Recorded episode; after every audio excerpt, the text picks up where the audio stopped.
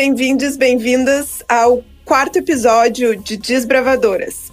A pesquisa a partir do ponto de vista da tecnologia humana. Uma união para colocar luz sobre um paradigma, um ponto de vista, teorias, pensadores, pensadoras e possibilidades multidisciplinares que concebem a subjetividade humana como parte potente do aparato dos seres humanos de estar e de se transformar no mundo. No episódio de hoje, o episódio último dessa temporada, a gente fala sobre o futuro da pesquisa, trazendo aprendizados da pandemia e três temas importantes para nortear o pensar e o fazer pesquisa.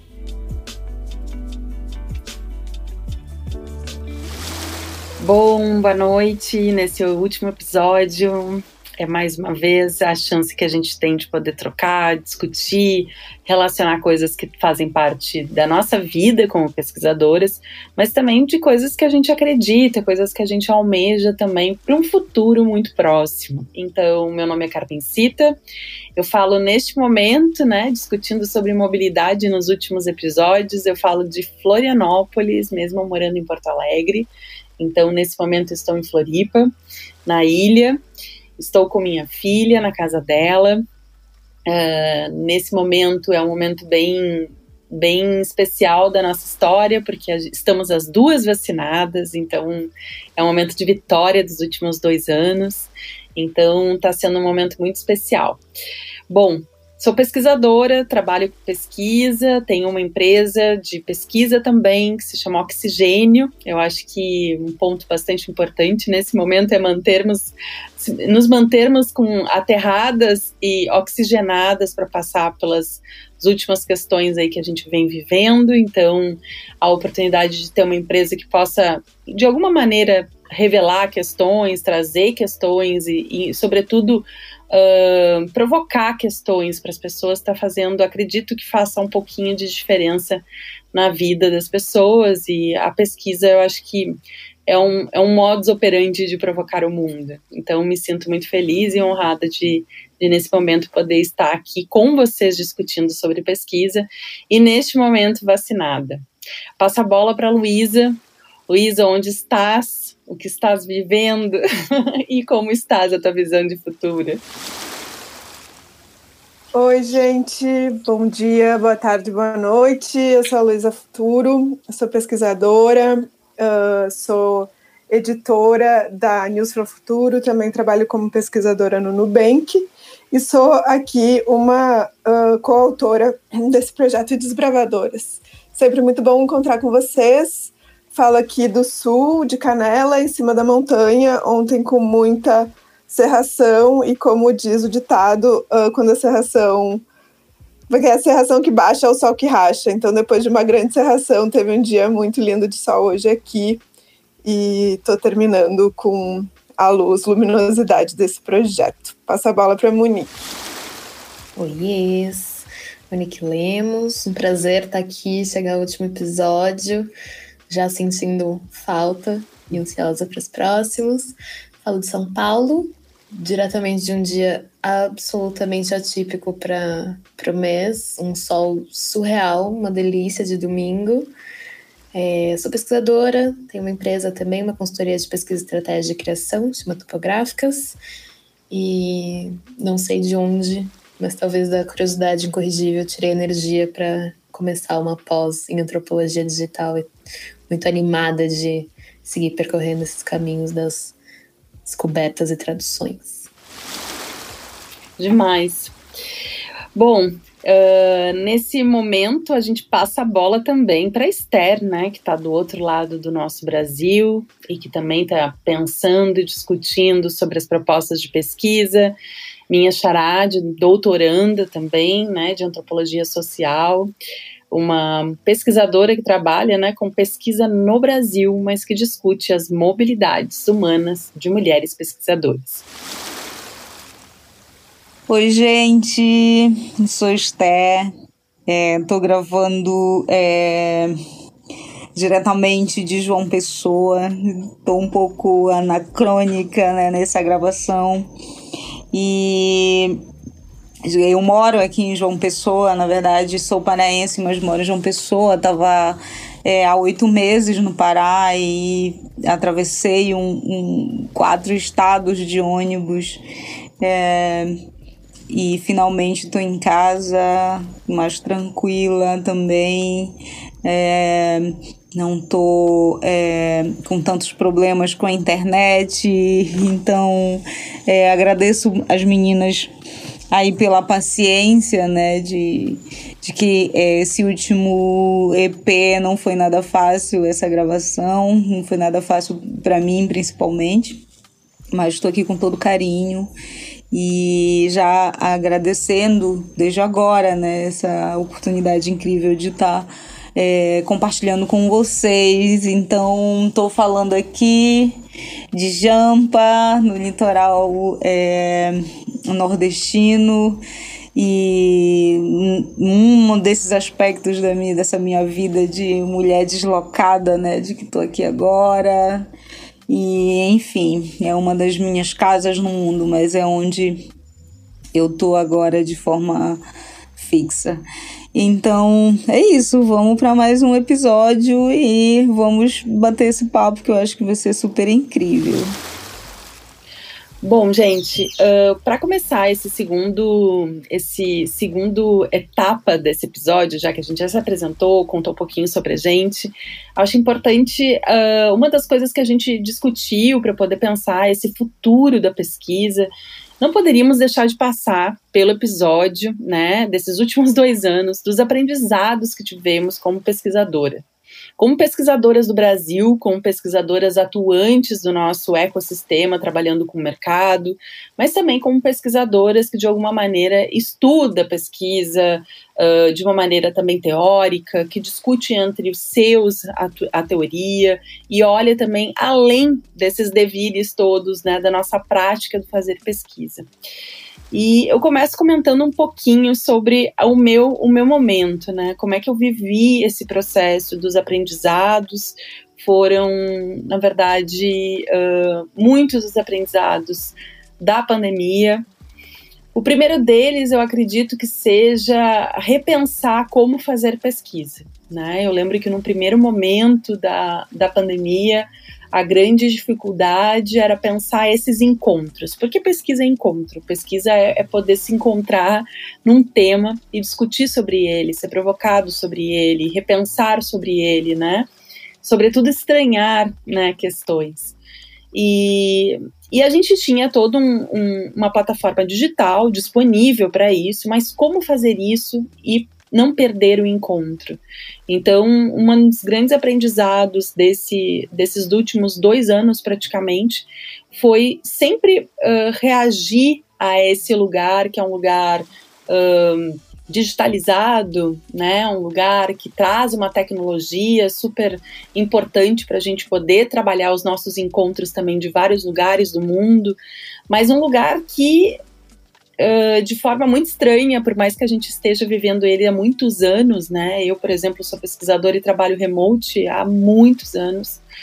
Uh, trabalho com gente do mundo todo. Uma das questões que me foi assim um desafio foi uh, manter essa, esse vínculo, manter essa qualidade dos encontros, né? Então, uma das apostas que eu tive para esses encontros foi criar rituais foi criar rituais e, e poder organizar esses rituais para que a gente pudesse uh, estranhar menos, né, essa condição de estar separados, lembrar que a gente está junto, né, sobretudo no nosso, no nosso sentir, na nossa proposta, muitas vezes de separ naquela discussão. Então, uh, muitas vezes uh, fazer um, um check-in de sentimentos, repensar aquele lugar que a gente está vivendo, foi muito importante. Uh, dentro das minhas práticas pessoais, né, além desse check-in e check-out dentro de reuniões e formas de encontro, eu também trabalhei muito questões de rituais pessoal, assim, né, tipo como acordar, como dormir melhor, como me alimentar melhor, como manter uh, sol, por exemplo, vitamina D dentro de uma casa, dentro de um apartamento. Então são, foram questões assim de sobrevivência mesmo, mas era uma sobrevivência que não estava querendo somente sobreviver, estava querendo encontrar uma qualidade, né, dentro daquela sobrevivência. Então eu pude testar muitas coisas, né? Então, como tocar a vida, como ter saliência realmente sobre uh, as pessoas que moravam perto de mim, os meus vizinhos, né? Como eu podia ajudar, como eu podia conviver com as pessoas de uma maneira em que eu poderia regular essas questões de encontro. Então, meu grande aprendizado, eu acho que da pandemia é esses rituais que promovem esse encontro entre pessoas, né? Então, uma forma, por exemplo, nas minhas mentorias, no meu trabalho de pesquisa, era regular um mantra, regular uma uma forma de meditar junto, né? Então, assim, eu sempre trabalhar, trabalhei muito a intuição nesses processos, então sempre trazia ou uma carta né, que falava sobre o sagrado feminino, ou trazia um, uma forma de meditar que a gente pudesse explorar um pouco mais nossas, nossas condições, né, de ritualizar. Então, eu acho que tem uma coisa também de integração desse encontro, sabe? Teve um encontro pessoal meu de integração entre corpo, né, mente e espiritualidade, assim, com grande ênfase, assim, com uma, fo uma força muito abundante, assim, de entendimento sobre a minha espiritualidade.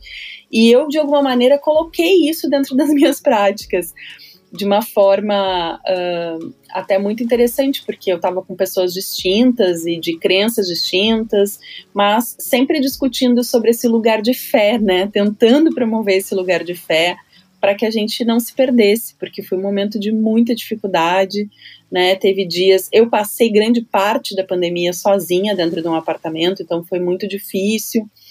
Uh, tive perdas, né, dentro da minha própria uh, empresa, um escritório foi assaltado nas primeiras duas semanas de pandemia, né, então assim, o que fazer com isso? O que, que resta de tudo isso, né? E o que restou para mim, né, foi essa necessidade de integração, né, integração entre corpo, mente, espiritualidade, encontro entre as pessoas e achar outros meios de poder ritualizar esses sentimentos. Eu passo a bola para Monique, Monique Lemos, de São Paulo. Quais foram seus aprendizados como pesquisadora na pandemia? Eu acho que tem muito um lugar muito parecido com o que tu traz, assim, que para mim o que mais senti falta no começo foi esse encontro com o desconhecido, assim. Esse o, incô o incômodo e o deslocamento. O, acho que o incômodo e o prazer, né, de se deslocar e conhecer o novo. É, no meio do caminho, assim, em algum momento da pandemia, que as coisas pareciam minimamente seguras e possíveis, e eu reuni as condições possíveis de viajar Consegui ficar três meses numa ilha na Bahia e foi renovador para mim, assim, poder viver um outro sentido de pandemia, porque para mim não era plausível ficar estudando uma pandemia que era baseada em delivery e home office e coisas nesse sentido. Me faltava esse outro, esse outro, esses outros Brasis, né? Essas outras pandemias. E aí eu percebi o quanto a multiplicidade faz falta, estar em contato com o diferente nos faz falta. E aí eu comecei a repensar formas de trazer isso para o meu dia a dia, porque eu não ia poder ficar viajando para sempre, não posso ainda. Estamos absolutamente num, nesse momento completamente maluco de. São dois anos de pandemia, a gente ainda não sabe de quase nada. E passei a testar mais esse encontro com o diferente. Então, convidar pessoas para conversar ficar viciada nesses encontros, em testar a minha escuta e, e furar bolhas, assim. Então, comecei a convidar pessoas para conversar comigo, para eu conhecer, para eu, eu, fora das pesquisas mesmo, assim. E, repensei os, as metodologias para ter mais encontro com o diferente, e o diferente é uma multiplicidade ainda mais absoluta, né, do que a gente já tem que fazer nas pesquisas.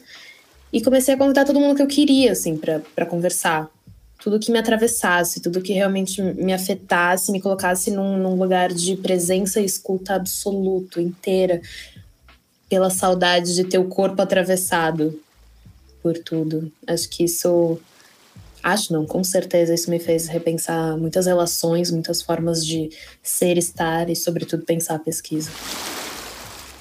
Luísa, por favor, das montanhas, seus aprendizados, que eu sei que não foram somente nas montanhas. Luísa também foi mobilizada e morava em São Paulo e teve toda uma mobilização aí de espaços e aprendizados durante esses um ano e meio, praticamente, de repensar essa pandemia. Conta pra gente como é que foram os teus aprendizados como pesquisadora, como pessoa, nesses últimos praticamente dois anos.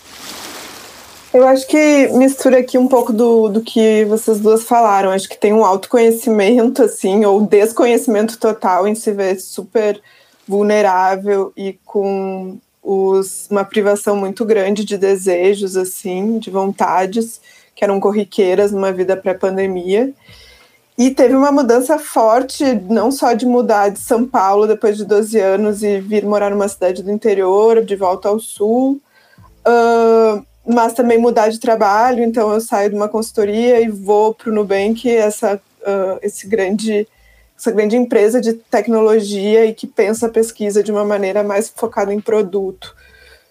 E de uma forma um pouco mais ampla, eu acho que o, a grande transformação da pandemia no fazer pesquisa foi justamente a partir dos sujeitos, porque a gente se transformou totalmente. Os assuntos que a gente tinha que falar e abordar e entender explorar já não eram mais os mesmos assuntos que a gente estava falando antes. É uma outra forma, são outros assuntos a tônica e de como as pessoas estão vivendo esse momento. Não dava para te perguntar como é que é o teu contexto de vida, os contextos mudaram completamente. Então, entender isso a partir do diálogo com as pessoas, da entrevista, da, da própria pesquisa, transformou o, o conteúdo mesmo da pesquisa. A gente foi para outro, está indo para outros lugares, assim. E aí, obviamente que Antes, eu acho que, que vale dizer um pouco desses temas, assim, sabe? Quando a gente pensa em que estão grandes mudanças que afetaram os sujeitos, assim, eu acho que tem um modo de trabalho que a gente tem chamado de home office, mas que a gente sabe que não é assim, então acho que é uma preposição de tipo, precisamos trabalhar de uma outra forma, que não é essa que estamos agora. Eu acho que a gente tem muito ainda para aprender como que se trabalha à distância, como que se cria encontros e rituais, porque a gente sabe que a gente não chegou lá ainda e isso é uma coisa para todos os mercados e, né, e não é simplesmente voltar ao escritório. Seria ótimo e simples se fosse, mas infelizmente não é, não é só sobre isso e não é só sobre um modelo híbrido, é como isso vai se dar na prática, assim. E acho que contextos muito grandes econômicos de vulnerabilidade, desemprego, de falta de uh, né, as pessoas morrendo de fome, a gente volta para o mapa da fome, uh, aceleração da digitalização, que é um ponto que a gente fala muito e, e ouve falar muito, mas também ao mesmo tempo com a aceleração da digitalização, como tem muita gente que está de fora da, dessa aceleração, então isso cria um apartheid muito radical, não só na educação, que a gente está vendo as crianças, uma evasão histórica da escola, mas também uma, uma falta de acesso à internet, que a gente sabe que o, atualmente o governo vetou a internet para os alunos de escola pública, então a gente está tendo uma cisão muito grande em termos sociais, e isso se traduz em como a gente está estudando a população, os sujeitos e a sociedade.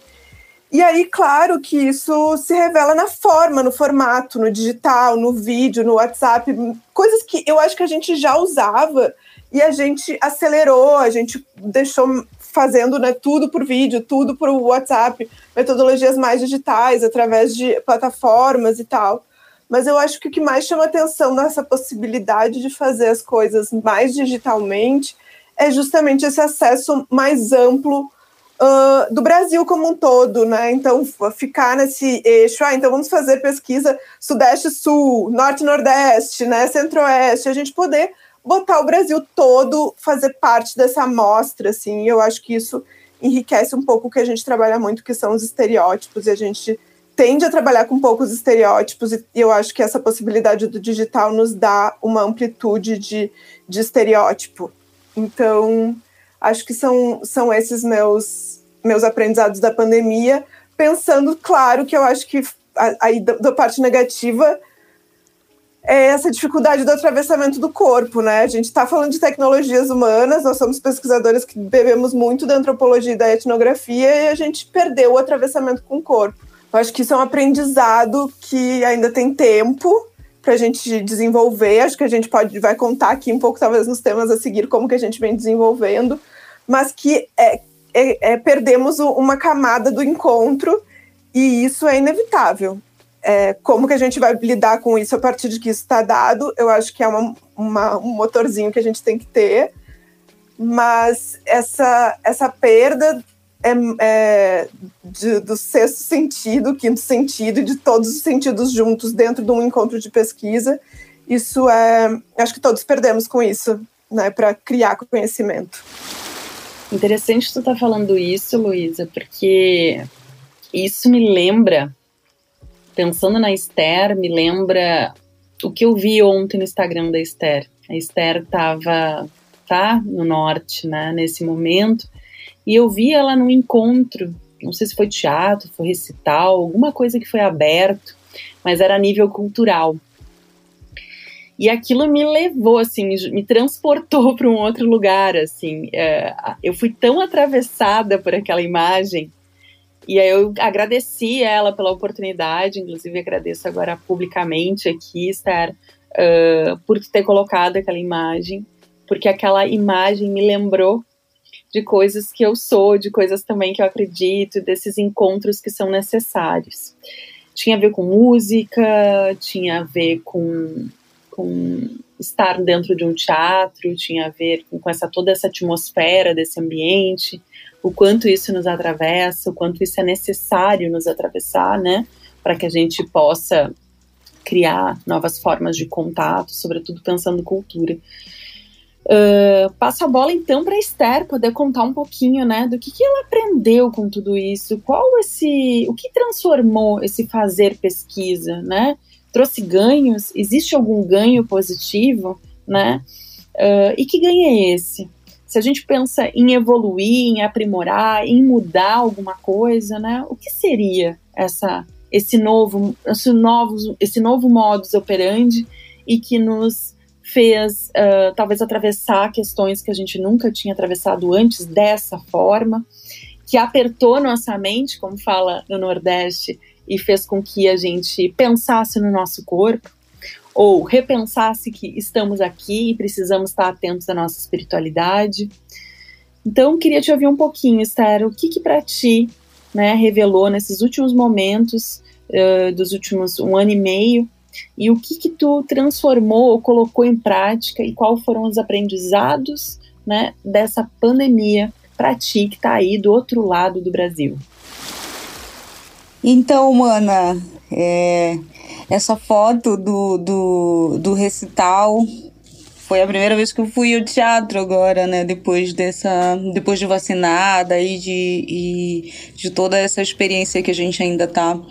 A gente ainda tá vivendo, né, da pandemia. Então era um, um concerto do Amazônia Jazz Band, né, que é um, um, um grupo musical do, do Pará que é, faz uma música uh, super interessante, mistura um pouco também com. Finalizaram com uma música, um carimbó, e foi super lindo, assim, então para mim foi maravilhoso.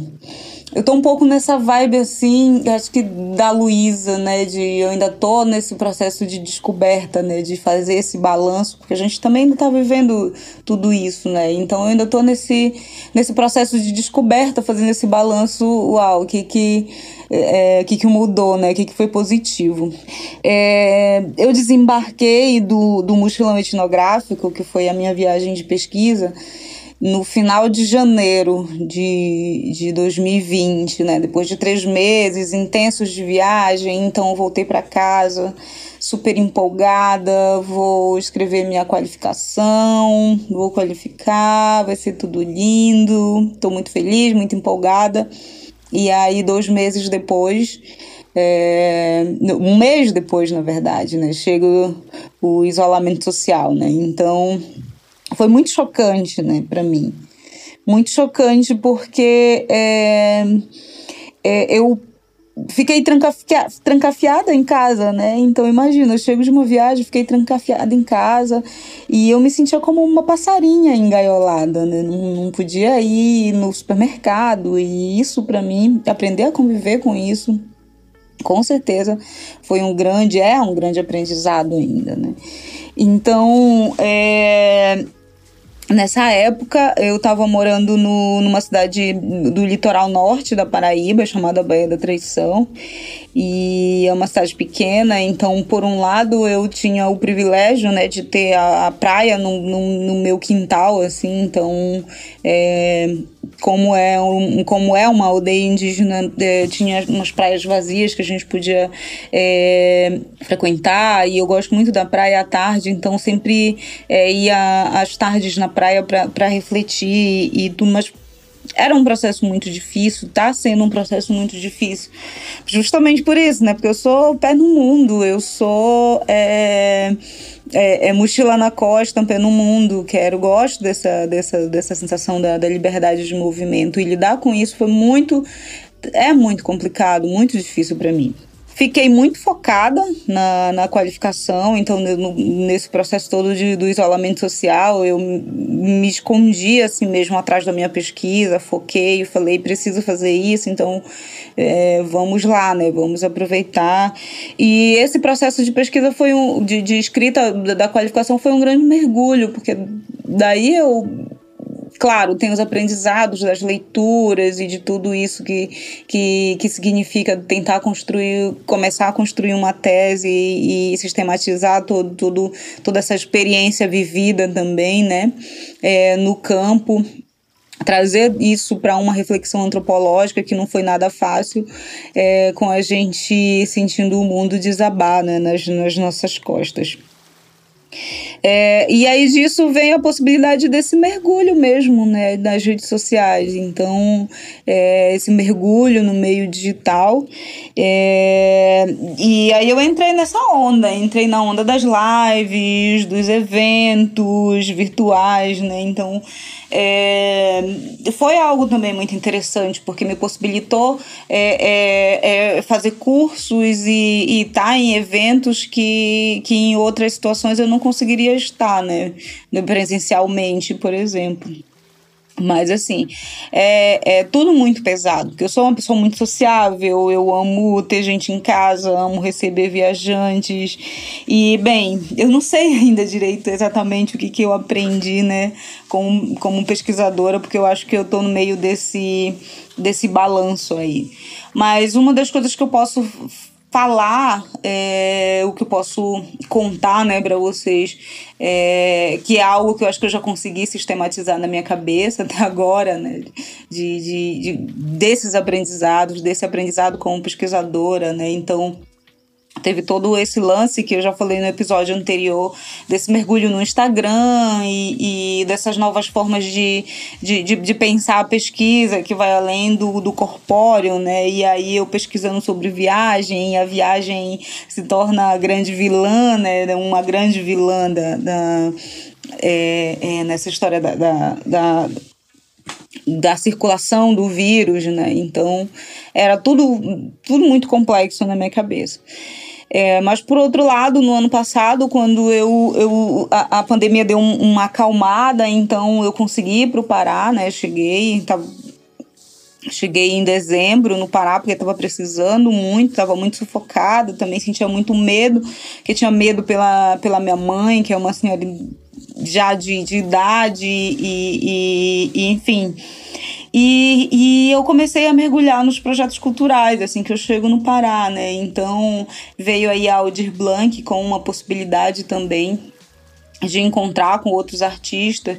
E eu acho que o, o, o grande ganho para mim foi também mergulhar nessa minha dimensão artística, né? Então, é, me perceber como uma artista, pesquisadora e, e me reafirmar também assim. E, e isso foi um grande aprendizado para mim, né? Porque circulei por esses espaços com pessoas que eu já conhecia, conheci pessoas novas, formei várias parcerias e, e isso me possibilitou algo que, que eu tinha sentido muito medo, né? Que era, por exemplo, perder a minha mãe e tudo que ela levar tudo que ela sabia e que eu já tinha muita vontade de, de registrar, né? E, e, e não tinha conseguido, então eu consegui fazer isso, né? E aí essa ideia de mergulhar na minha ancestralidade também, de pensar é, meus documentos familiares, de pensar ah, os saberes da minha mãe e de tudo isso foi de um aprendizado assim sem, sem, sem igual, né? Sem igual. Então, é, na minha pesquisa mesmo é, é, acadêmica, eu consegui qualificar, né? Então foi bem sacrificante, porque é, pensar que talvez eu não, não consiga fazer é, mais um, um campo como eu tinha planejado. Então, isso foi. foi é, é, é ainda, ainda é muito confuso, né? Então eu não, não, não consigo ainda, acho que, sistematizar isso, né? Mas de uma forma geral eu posso dizer que que eu tive esse ganho, né, de, de, de, de multiplicar é, é, os, meus, os meus pontos de atuação, né, é, abrir outras possibilidades de atuação e aliar isso também à minha prática antropológica e, e, e é o que significa para uma pessoa que pesquisa sobre deslocamentos, né, tá parada em, em, um ou dois lugares.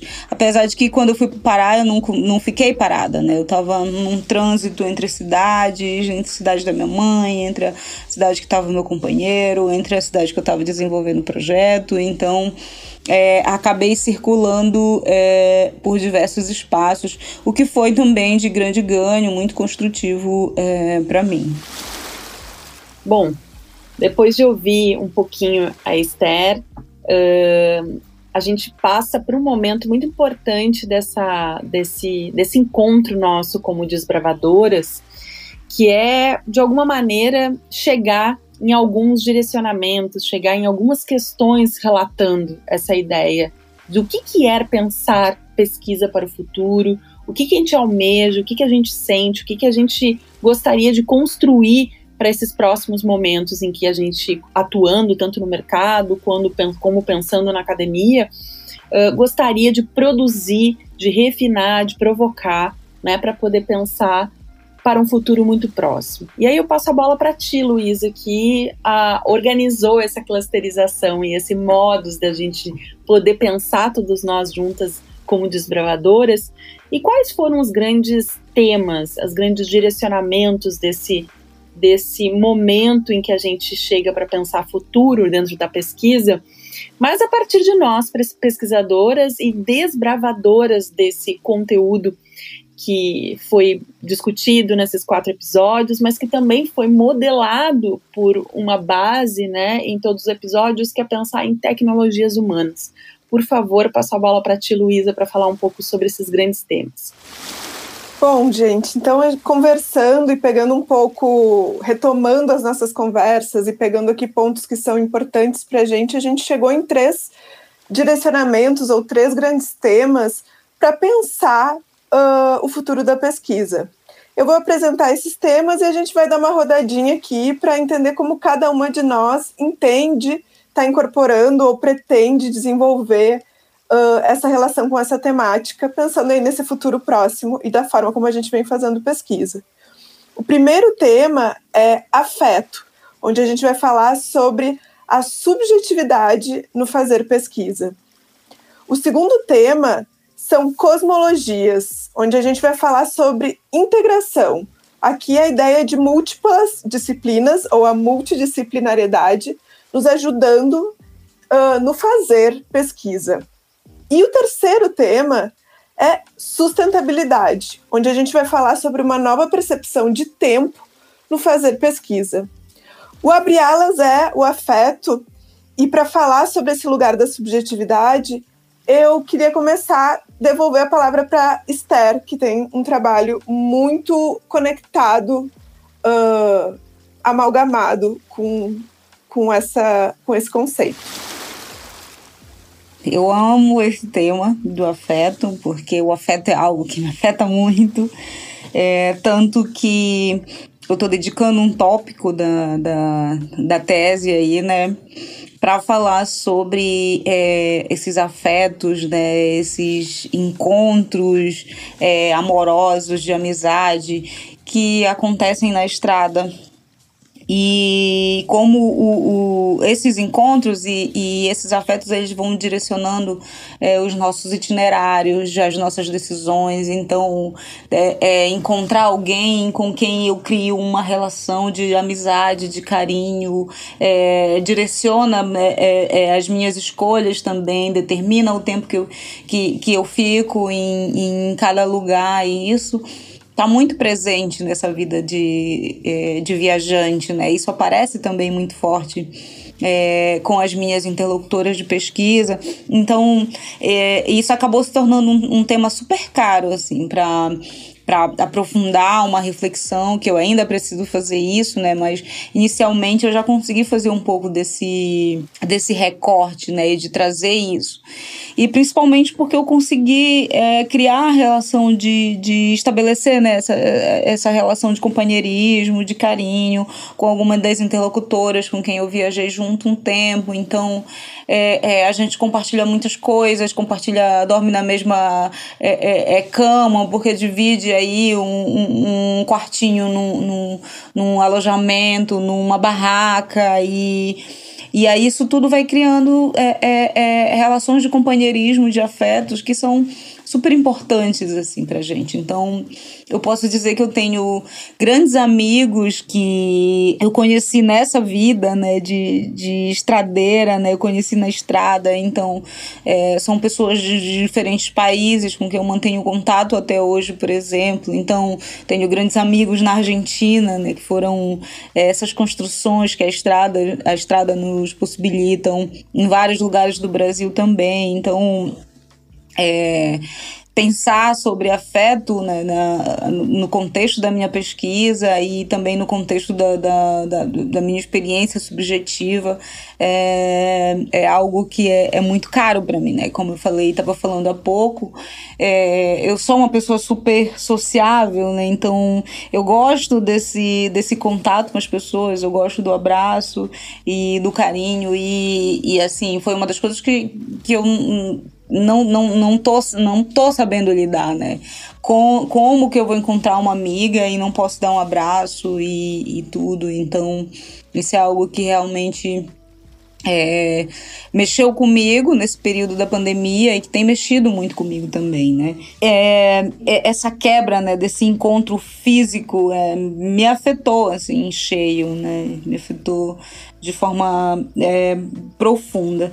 E, por outro lado, né, é, eu, eu comecei a, a, a, Comecei não, eu valorizei muito nesse período, né, o fato de, de eu quando começou o isolamento social, de eu ter um companheiro e, e de perceber como que, que era importante, como que é importante ter afeto, né, e ter esse companheirismo e o carinho nesses instantes em, em que tudo estava muito mediado pelo, pela, pela tela do celular, pela tela do computador e, e então eu passei a valorizar muito a companhia também do, do, do meu namorado, meu companheiro, e a gente passou junto por isso, apesar da, da, da tá passando junto por isso, né? Então, apesar de, de, de, de, da dificuldade que também é essa convivência, é, é 24 horas, né? E, e, e acordar e olhar para a pessoa e dormir e, e ser a única pessoa que tem para conversar também. Então,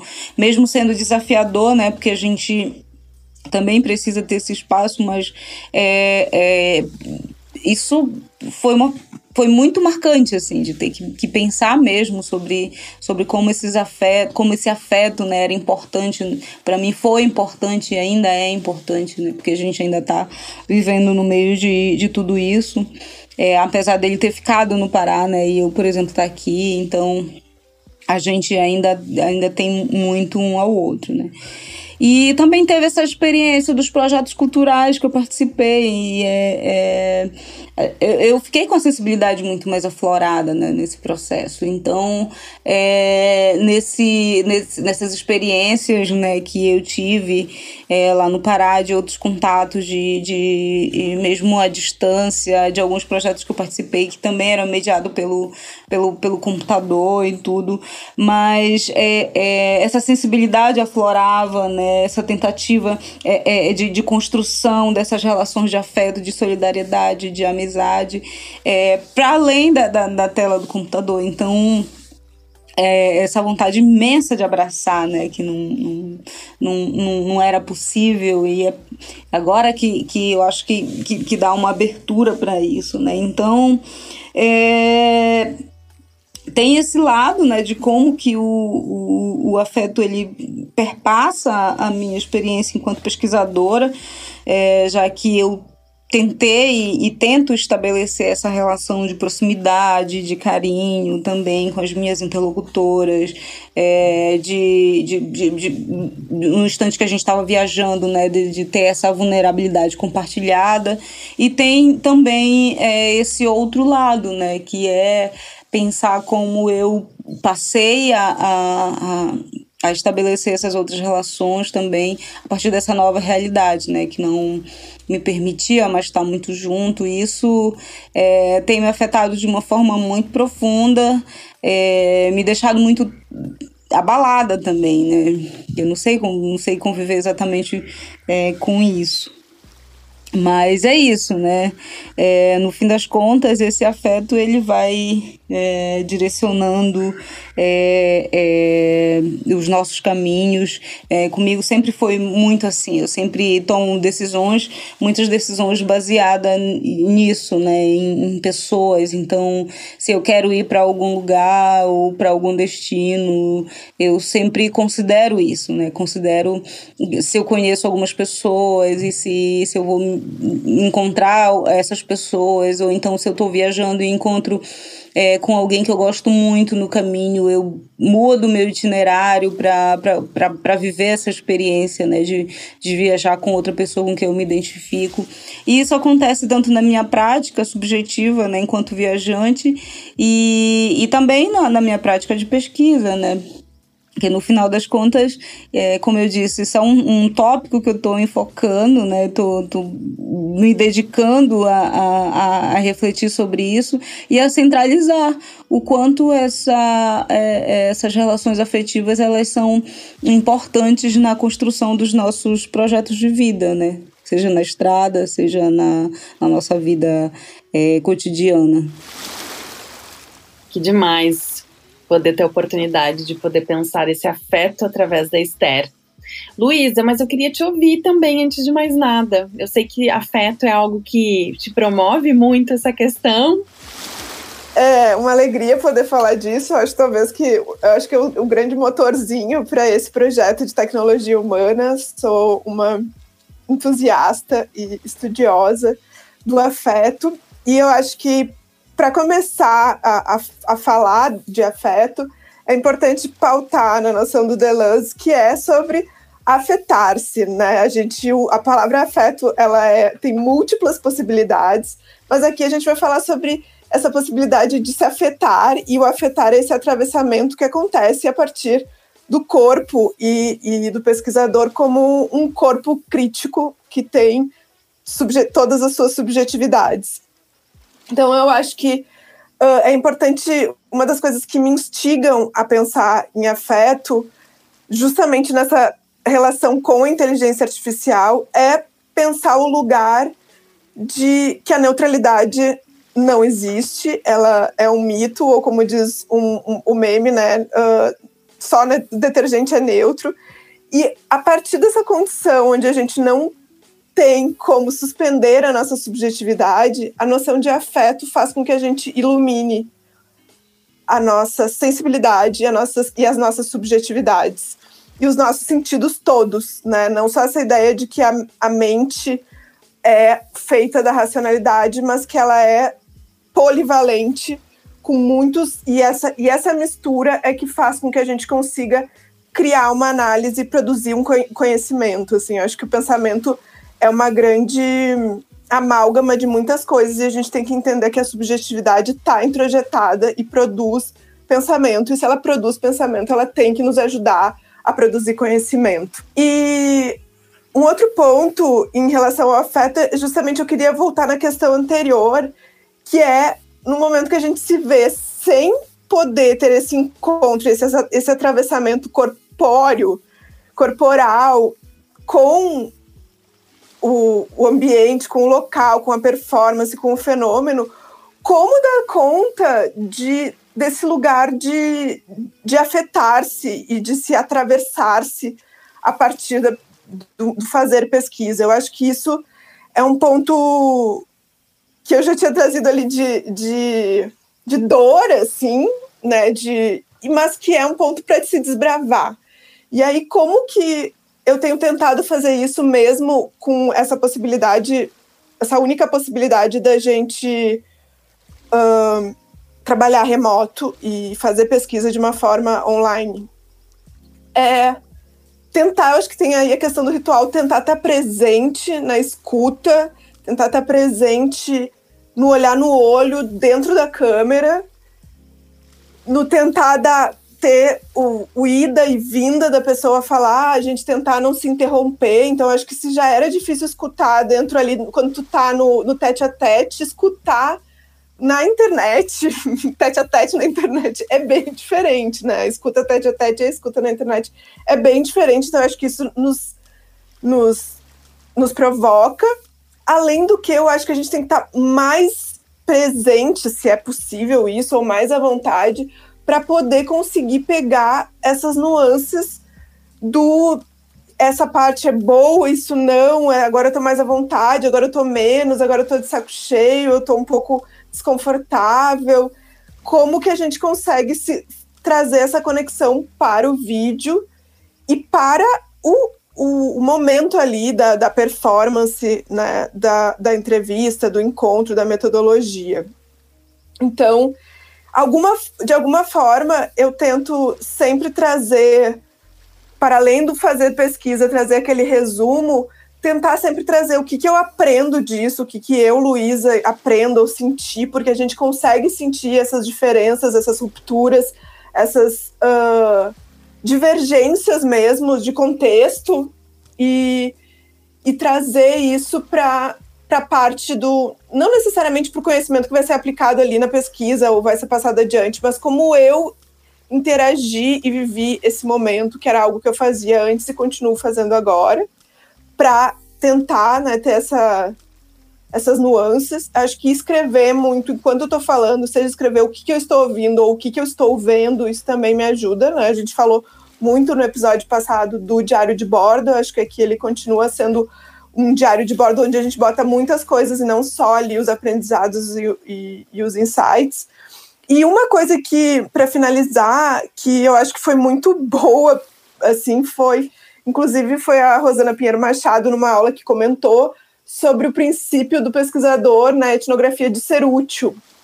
E eu acho que muitas vezes o online, assim como o offline, assim como a entrevista real, mas essa ideia de que às vezes uma entrevista pode não dar certo, porque a internet não deu certo, porque o celular acabou a bateria, porque a pessoa ela estava em deslocamento, afinal de contas, fazer remoto não vai fazer com que as pessoas fiquem cerradas dentro de casa e com, com Wi-Fi. A gente até tenta criar esse ambiente mais de laboratório, mas é inevitável se a gente está fazendo pesquisa pelo celular que a gente pegue as pessoas no meio do seu deslocamento e é, então, de ter aquele momento que, às vezes, dentro da metodologia, tu não vai conseguir consagrá-la do início ao fim, mas vai ser, útil. E tratando-se desse momento de tanta vulnerabilidade, instabilidade, tristeza e desamparo, poder me dar conta que eu podia ser útil, uh, eu, ou que esse talvez fosse o meu grande trabalho, uh, além de capturar todos os, os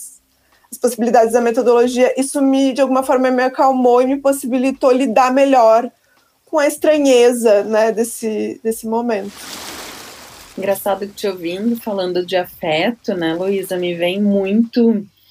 Uma vez eu estava na Bahia, na Bahia nos atravessando novamente aqui. Eu estava na Bahia fazendo uma, uma pesquisa E foi uma das. E de corpo presente, presencial. E aí eu ouvi né, de um cineasta na Bahia que estava vivendo uma situação muito complicada na época em Berlim. Foi passar uma temporada e a avó era mãe de santo. E aí, vó, a avó mãe de santo na Bahia, foi, enfim, ele conversando com a avó por telefone, né, e, e dizendo que não estava passando muito bem, que tinha terminado um relacionamento, que a situação estava bem delicada, e me contando essa, essa, essa, esse afetar-se, né, do outro lado do mundo, a avó na Bahia, e ele e a avó rapidamente achou uma solução, disse: "Meu filho, abre essa câmera do Zoom, que eu vou lhe dar um passe". E ele não acreditou em nada disso, achou aquilo um absurdo. Tipo, imagina, você vai me dar um passo, vai, eu vou sentir aqui, não sei o quê. Abre essa câmera porque eu quero que. Eu quero lhe dar um passo. Bom, a questão é a seguinte: foi a primeira vez na vida que eu ouvi falar sobre esse sentir né, no digital. E aí, uma das tecnologias humanas que me vem nesse processo tem o afeto de duas maneiras: o afetar-se por ter uma relação de fé, o afetar-se por ter uma relação de família, né? É, é, era uma vontade muito grande que aquele, que aquele neto estivesse bem. E tem o afetar-se pela própria espiritualidade, né? A relação de, de, de, de desejo, de canal mesmo, de integração. E para canal não existe tempo, não existe deslocamento, não existe espaço para isso. E ele disse que aquele passe ele sentiu do outro lado do mundo, em Berlim, e a avó na Bahia. Aquilo nunca mais saiu da minha cabeça. Aquilo faz esse, essa, esse, esse depoimento faz mais ou menos uns 13 anos. E na pandemia eu lembrei dele. Eu lembrei desse momento. Bom, se há 13 anos atrás tal interlocutor que eu entrevistei na Bahia me disse que era possível sentir, né, coisas, ser atravessado, né, por, por sentimentos através desse passe, por que não eu não posso, talvez, né, encaminhar e, e fazer coisas, né, uh, trabalhar de uma maneira diferente.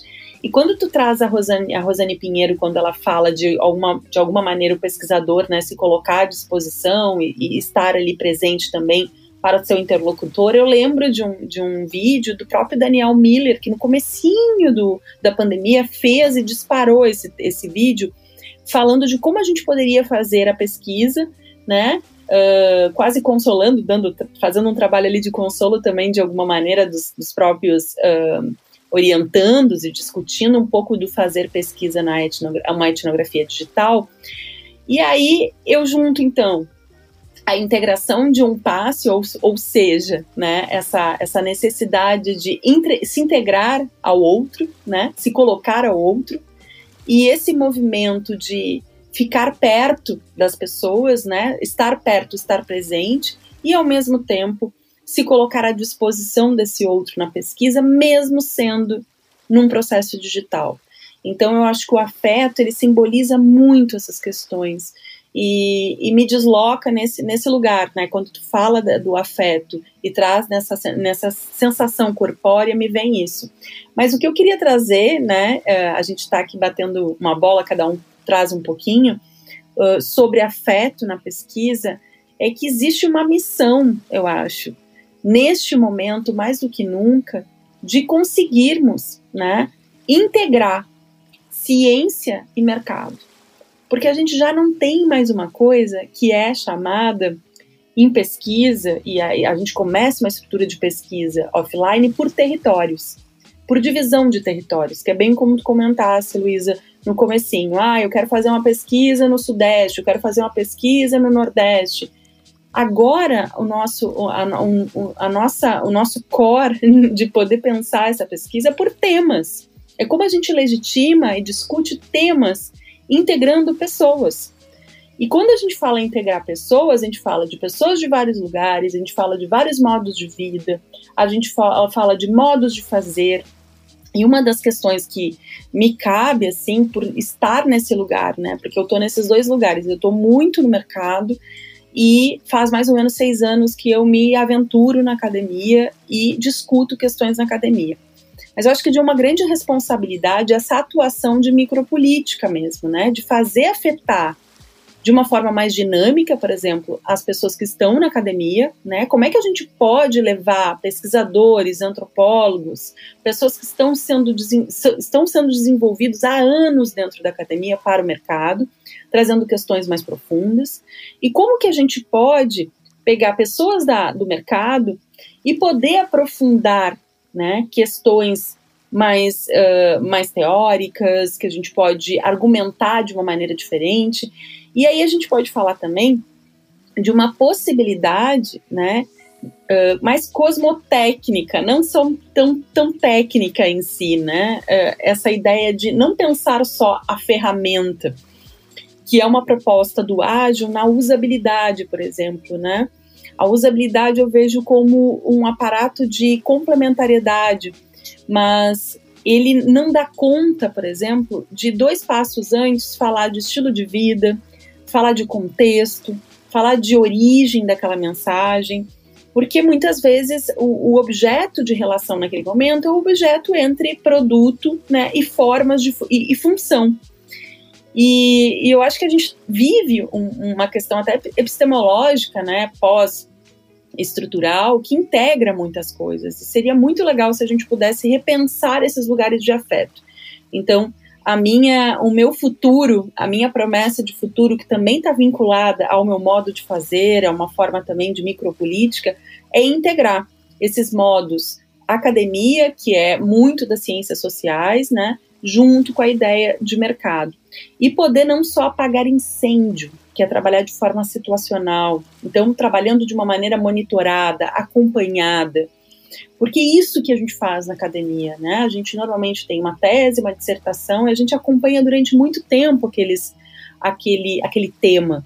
Né? E, na, e no mercado a gente não tem esse tempo de acompanhamento. Obviamente que seria um tempo de uma proposta né, de mercado, então ela não teria esse movimento grande, enorme, né, como uma proposta da academia tem de dois, três, quatro anos, mas a discussão ela seria de justamente de, de monitoramento dessas duas questões, né? Tanto de academia, olhar para de uma forma mais prática, como é que eu posso atuar e mobilizar pessoas. Então, por exemplo, neste momento, eu estou me candidatando para uma chapa uh, dentro da, da URGS para discutir sobre o cenário da, uh, dos alunos, para poder pensar como é que eles podem repensar os seus lugares, né, para além da academia.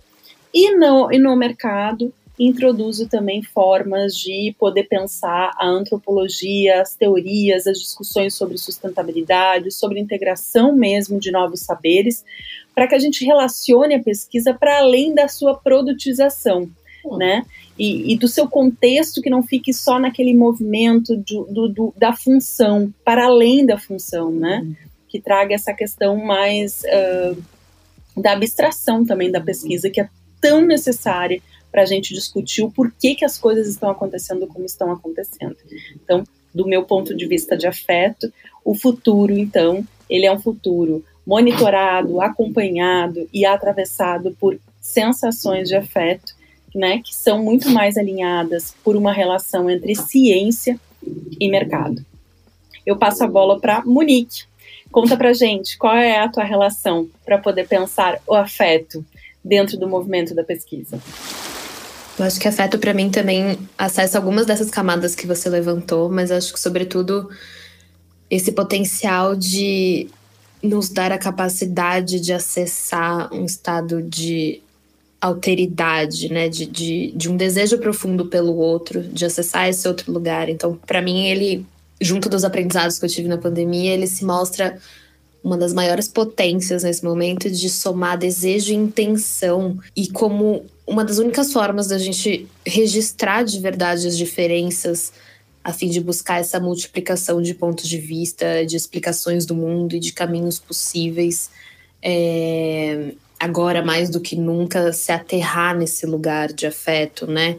Que o Towing Gold levanta um ponto que eu retomei esses dias, assim, que eu acho muito importante, que é muito menos estudar sobre o outro, mas com o outro. E aí fica esse lugar de como a gente faz isso na pandemia, né? Para mim, o, o, afeto se mostrou, acho que, a única forma possível disso. Eu tenho feito muito num lugar de adequar muito as metodologias que eu uso a depender muito menos do que se busca, né, com aquela pesquisa em si, qual é o produto, qual é a entrega final, mas qual a melhor forma de eu acessar aquela pessoa, de estar tá mais com, de acessar uma intimidade, de é, destravar esses lugares de busca. E tem sido muito engraçado que as pessoas têm sentido muita falta dessa escuta mais íntima, né? Então, acaba que os próprios questionários eles têm sido mais abertos no meu caso, que às vezes eles simplesmente se derrubam quando eu começo. Então, é muito sobre esse estado de, de presença pleno, de, de entrega, de é, até um pouco uma suspensão do tempo, assim, de, de fazer de tudo é, de tudo não. Acho que trazer o afeto como o meu maior e único ponto de conexão com aquela pessoa. De desejar, naquele tempo, naquela presença, é, essa aproximação genuína. Me entregar também esse desconforto absolutamente radical, porque às vezes estou falando com uma pessoa completamente diferente de mim, eu tinha um, um roteiro, tinha um objetivo e eu preciso simplesmente me abrir para ouvir, para acessar aquelas respostas, né? Então, esse estado de buscar esse com o outro, assim, que, que tem sido muito potente para mim. E se. E me devolvido uma potência de acreditar nessa restauração e essa refação do próprio sentido de realidade e de presença. Então, é, nesse sentido de, de, refação, que é essa nossa função enquanto pesquisadoras, né, de, de trazer vida para os assuntos, para os temas, para as pesquisas e, e, afetar também as mentalidades, né? E, e conduzir os temas, as respostas em conjunto, né? Depois. Então, fazendo a rodada aqui, passando para o segundo tema, a gente vai falar de cosmologias, né, da integração de, e multidisciplinaridade no fazer pesquisa. E aí, uh, vou começar contigo, Carmencita, justamente dando esse gancho com o mercado e academia, se isso também entra, né, de alguma forma se conecta com essa ideia de integração cosmológica que a gente está falando aqui, ou não, enfim, traz um pouco do teu olhar para esse tema aqui para a gente começar. Então, na verdade, quando eu penso na cosmologia, me vem duas coisas assim que eu acho que nos últimos tempos me atravessaram assim na pesquisa. Uma delas é que eu tive que estudar sobre cosmologias e formas de fazer pesquisa que estão repensando esse lugar da natureza da cultura, né? Porque pelo princípio do estudo dentro da antropologia, a gente sempre estudou o indivíduo dentro do seu espaço, sobretudo pensando o outro, né? E o outro era aquilo que era estranho, aquilo que era diferente de mim.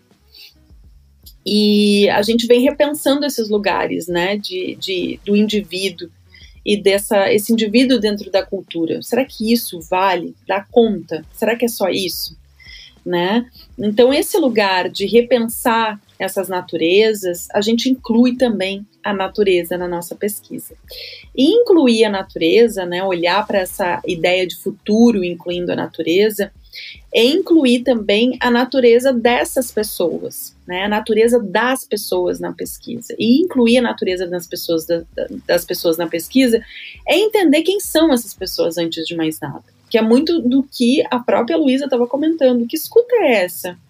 Achei genial quando ela falou que o roteiro é quebrado no meio do caminho, assim, né? Eu tô ali com o roteiro estruturado, daqui a pouco me, eu sou atravessada por uma resposta que eu não, não dá mais conta né, elaborar em cima de roteiros estruturados. A gente sim tem que dar mais espaço para as pessoas. Eu trago sempre uma ideia de organização através de associações, né?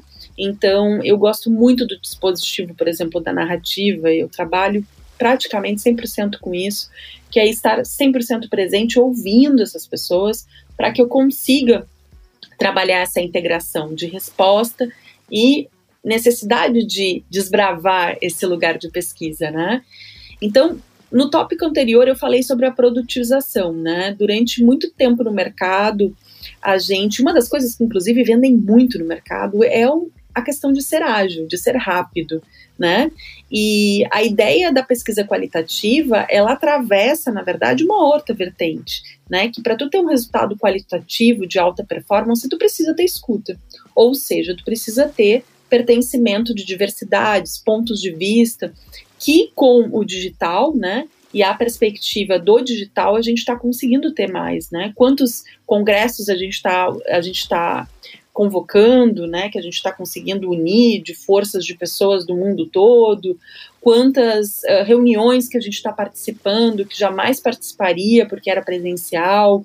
Então, esse movimento de integração de alguns pontos eu acho que são muito importantes. Quando a gente pensa em cosmologia e pensa cosmologia para o futuro, eu diria que há uma necessidade muito grande de integrar natureza e cultura, né? Ou seja, de onde vem essa pessoa, qual sua origem, qual a sua relação com aquele ambiente, qual a relação com essa, com essa pesquisa, muito menos do que pensar né, no produto em si, da necessidade de pensar aquela relação. A gente vai conversar sobre o produto, a gente vai conversar sobre esses testes, sobre esses diagnósticos, né? Mas antes de mais nada, eu quero saber com quem que eu estou falando. Afinal, com quem eu estou falando? Eu acho que é muito importante a gente ter essa informação num primeiro momento, que tem tudo a ver com os recursos, né, de sensibilidade e diferença, né? Então, é, entender essas diferenças, entender esse pertencimento, desbravar isso dentro da pesquisa qualitativa é um dever, né? Então, quando a gente pensa em cosmologias do fazer pesquisa, eu penso em realmente reunir essa pesquisa como uma pesquisa mais sensível, né? E, sobretudo, quando a gente dá dois passos para trás e entende com quem, a gente é muito mais assertivo quando a gente faz isso, né? E aí pensar essa sensibilidade que não é utilitarista, né, que trabalha tempo em pílulas, em uma necessidade que seja só o tempo corrompido pelo ágil, mas também uma necessidade de repensar como que eu estou conversando com essa pessoa, né? O que, que eu estou integrando nesse processo? E se eu pudesse deixar assim um pouco do, da minha experiência, das formas que eu gostaria de poder problematizar cada dia mais com o futuro, que eu gostaria de ver um futuro de pesquisa, é integrar questões, né? Então, uh, num primeiro momento, quando eu falei de afeto, eu falei: minha missão é integrar academia e mercado. Eu acho que a gente tem o dever de poder trazer essas duas qualidades para um sistema de fazer pesquisa. E quando eu penso cosmologia, eu acho que a gente tem uma possibilidade de pensar aí a natureza dessas pessoas. Né? Então, antes de pensar a usabilidade, que eu também trouxe no tópico anterior, acho que a gente poderia pensar as pessoas que estão na verdade, correlacionando, se relacionando com aquele tema. Afinal, ciência social é relação, é o estudo de relações. E por que não, né, em vez da gente poder pensar em cada vez mais gerar um resultado rápido, a gente pensar em olhar para essas questões com profundidade. Eu tenho certeza que a assertividade seria maior. Então, eu deixo essa, uh, essa provocação para um futuro que a gente integre diferenças e que a gente possa uh, olhar para a natureza das pessoas antes de poder pensar a sua cultura, para poder pensar consumo, para poder pensar negócios, para poder pensar mercado e, sobretudo, as raízes dessa evolução do fazer pesquisa, numa produção de conhecimento que leve não só a diferença e a transformação uh, do que eu quero para uma inovação de, de produto ou de reconhecimento de mercado, mas também fazer com que eu consiga também fazer transformação naquele que eu estou conversando e entregando um pouco de mim dentro disso tudo, né? Eu acho que cosmologias é falar desses princípios de lugares diferentes e que a gente possa fazer isso no futuro próximo. Bom, pensando em cosmologias, eu não tenho como não falar da Esther, né? A Esther, eu acho que mobiliza esse movimento de cosmologia, uh, está com o pé fincado na estrada, né? Mobilizando uh, mulheres, seus saberes, as suas formas de poder pensar esses tópicos de ponto de vista de lugares muito diferentes. E nós fomos atravessadas pela cosmologia e pelo universo da natureza da Esther nesse, nesses episódios das Desbravadoras. Em muitos momentos, Esther não estava no mesmo tempo que nós. Ela estava em outro tempo, né? Um tempo do fazer, um tempo da internet, um tempo de Brasil, né? E o que, que a gente faz para incluir essa mulher pesquisadora nesse processo? Né? Sobretudo é pensar em como a gente vai estar tá evoluindo essas tecnologias, né? Que é o digital, sobretudo mais humanas. Isso, e acolher tudo isso, certamente, é incluir, né? É somar essas diferenças. Então, Esther trago para ti essa possibilidade de falar de cosmologias do fazer pesquisa. Afinal, pesquisa não é só produtização, mas também um saber, né, de fazer diferente. Então, eu fico é, até emocionada, né, e muito feliz também de, de... Obrigada, Carmencita, né, pela tua, pela tua fala super generosa comigo. E, bem, isso me deixa é, muito feliz, né? Porque eu tive uma série de problemas é, para a gravação do, do, do podcast, justamente porque eu estava nesse trânsito e, e na zona rural, com dificuldade é, com a internet. E, e, bem, o fato de conseguir a, afetar vocês com essa experiência e com tudo que eu tenho tentado trazer também, é, é, seja da minha atuação como artista pesquisadora ou como é, é, antropóloga, etnógrafa. Então eu fico super, super feliz né, que isso é, é, chegue dessa forma. Assim, né? Então, nesse, nesse é, então, falar da, da, da, dessa cosmologia é, é, algo super complexo, né? Porque a gente está falando de, de perceber outros mundos, né? Então, seja das viajantes à, à, à ancestralidade, né? E tudo é isso aí muito é, entrecortado também, muito atravessado pela, pela arte. Eu tô muito afetada com isso, né? Mas isso também é, não é só por conta dessa pesquisa que eu estou fazendo, isso é, tem a ver com com a forma como é, a arte atravessa é, essas mulheres que eu encontro, mas também a forma como eu consegui captar, né? Estou conseguindo captar por meio da fotografia, do audiovisual, né? É, essa experiência, por exemplo, da minha própria ancestralidade. É, todas essas transformações, né, que têm acontecido no planeta recentemente, têm afetado diversas dimensões na, das nossas vidas, né? Tanto política como afetiva e, e etc. Então, como pensar, né, esse cosmos, né, ou como se relacionar com, essa, com essas cosmologias quando a gente está é, é, tão, tão é, é, reclusa, né, e tão é, tão pouco presente na, na, no mundo corpóreo, né, por exemplo.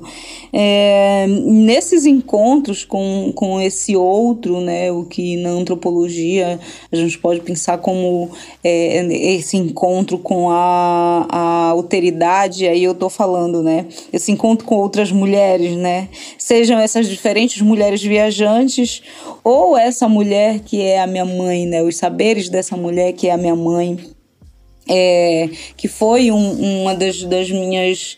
É, e aí não, não, tem muito essa coisa do, do, do, do de objeto, né? Não, não cabe mais é, fazer essa separação na antropologia, mas é, de pensar como como essas sujeitas, né? E, e eu sou observadora, né? Eu sou uma observadora, então é, é, nesse encontro com o outro, que eu sou a antropóloga observadora, é, transforma a forma de pensar a mim mesmo, né?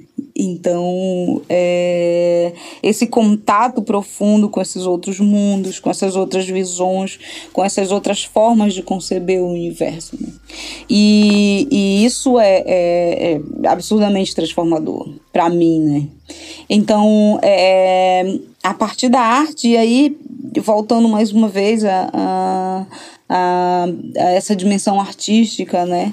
Então, é, é a partir da, da, da, arte, né? Essa forma de... Essa, essa ideia de pensar, né? Sobre minha mãe e ela me proporcionando, a, a arte me proporcionando esse mergulho é, no, nesse mundo que eu já conheço, né? Mas que também é totalmente novo para mim, né?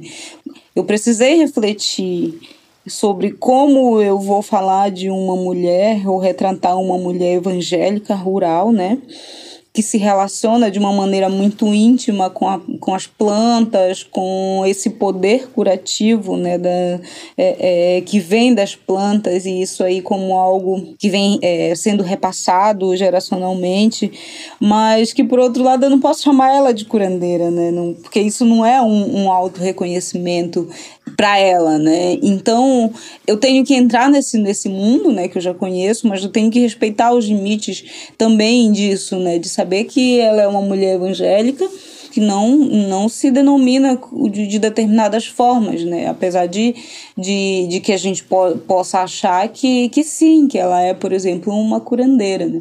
Então, é, isso é um mergulho, né? Numa forma de ver o mundo, numa visão de ver o mundo, numa cosmologia que é absolutamente transformadora para mim, para o meu modo de observar, para o meu modo de pensar e para o meu modo de representar também, né? Essa pessoa, principalmente porque eu tenho que ter muito cuidado que eu estou falando é, por exemplo, da minha mãe, né? Então, é, isso é um, um, exercício assim muito muito doido né para fazer. E aí a partir da dessa perspectiva da etnografia né dessa pesquisa mais acadêmica também e que a arte também na verdade a arte também perpassa né por, por muito por essa experiência é, de pesquisa etnográfica também. E esse contato com mulheres de diferentes nacionalidades que têm crenças e formas de pensar é, é assim que são distintas também né? Então eu me sinto como batendo na, na, na, porta desses universos, né? E tentando compreender como é que, que se estabelece essa relação com o mundo, essa relação com,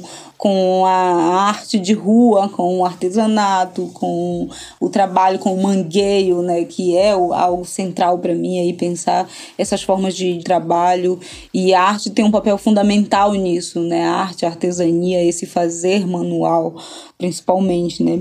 Mas não só nesse universo da, dessas viajantes que eu encontrei, que, com, com quem eu pude conversar, estabelecer uma relação de pesquisadora, mas é, de outros encontros também, né? Com outros sujeitos, em outros eventos. E essa experiência, por exemplo, tanto na Amazônia quanto no mundo andino, é muito doida, assim. E daí, é, por exemplo, eu posso contar um pouco dessa experiência na pesquisa de campo, que foi quando eu cheguei na Bolívia, e aí conheci uma das, das minhas interlocutoras colombiana e a gente, é, por meio de um contato dela, a gente acabou é, indo parar numa comunidade é, aimara nas margens do Lago Titicaca e nessa ocasião era início de novembro e aí a festa de a gente chegou foi convidado justamente para participar do ritual é, da festa de Todos os Santos, né? Então é, eu tive uma experiência ímpar, né? Porque consegui é, é, participar de um ritual em que eu pude é, não só observar, mas também é, vivenciar, né? E sentir é, a forma como esses povos andinos dessa região ali do, do Titicaca se relacionam com a morte e como isso é diferente da minha visão de mundo, por exemplo. E, e a minha experiência foi fascinante, assim, de pensar como, como é, esses sujeitos, essas mulheres andinas, principalmente, as mulheres eram é, grandes personagens, assim, nesse ritual, como que elas se relacionam, né, com o mundo e como que isso é, como eu disse no início, é transformador. Foi transformador para mim.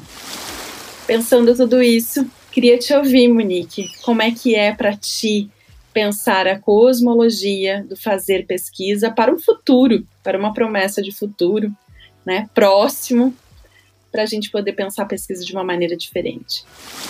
Eu acho que mais tem me tocado nas formas de fazer pesquisa para um futuro é repensar a própria tradução e análise da pesquisa, acho que é o que também, junto de precisar oferecer e me permitir também mais afeto para acessar é, as pessoas com as quais eu falo, os temas com os quais eu me aproximo, a tradução também tem se transformado a forma de pensar e fazer é, a tradução e análise a partir de esforços ainda mais ativos para que as experiências e os saberes se aproximem e que nos permitam construir mais sentido juntos também, né? Acho que é, encontrar mentalidades que nos permitam conduzir a vida juntos.